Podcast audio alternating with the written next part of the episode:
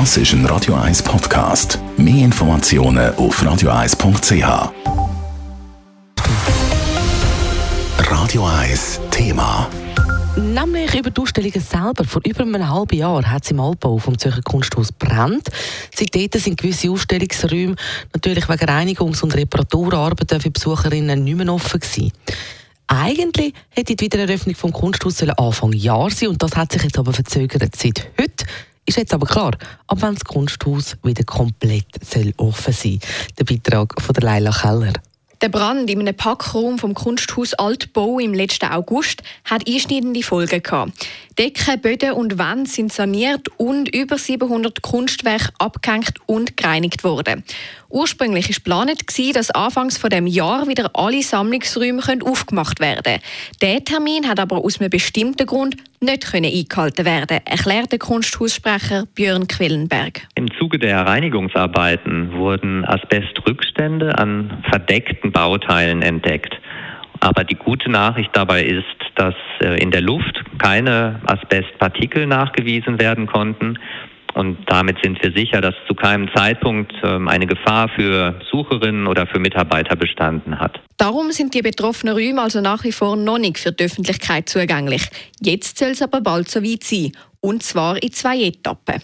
Die erste Wiedereröffnung wird auf Anfang März erfolgen und sie betrifft der sogenannte Müllerbau, wo vor allen Dingen Werke von Alberto Giacometti ausgestellt werden. Und dann in einem zweiten Schritt ab April werden wir den historischen Teil des Gebäudes vom Karl Moser erbaut wieder eröffnen. Bis zu der Wiedereröffnung müssen jetzt aber noch ein paar Sachen erledigt werden.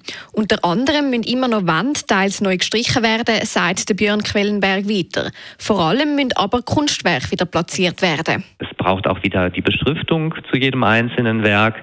Und ganz am Schluss werden auch die Beleuchtungskörper wieder eingerichtet. Denn der Ruß war natürlich auch auf den Leuchten gelandet.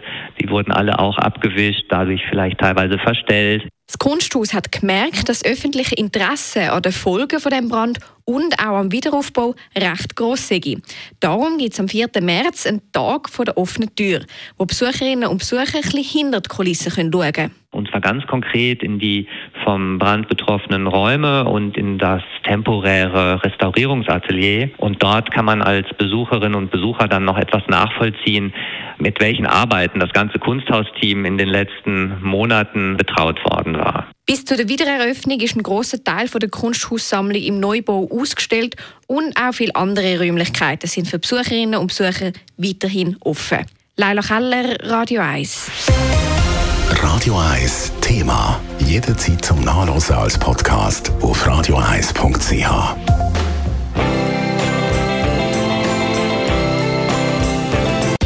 Radio 1 ist Ihre Newsender. Wenn Sie wichtige Informationen oder Hinweise haben, rufen Sie uns an auf 044 208 1111 oder schreiben Sie uns auf redaktion.radio1.ch.